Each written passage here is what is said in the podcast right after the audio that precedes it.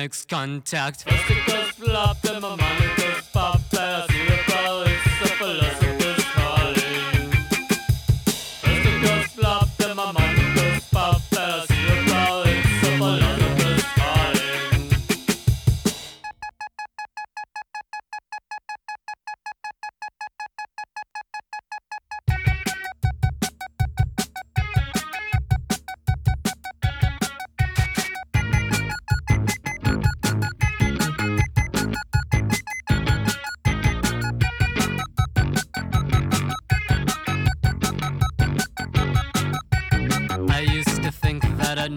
time closure. But baby, that's before the amphetamine exposure. Psychostimulation, what a privilege for the mind. We should do it all the time. We should do it all the time. It's a spasm, there's a twitch. It's good for circulation. Now please listen to my thesis. It's my third reiteration, and I wanna clarify that the sun is in the sky and the world is always round and the island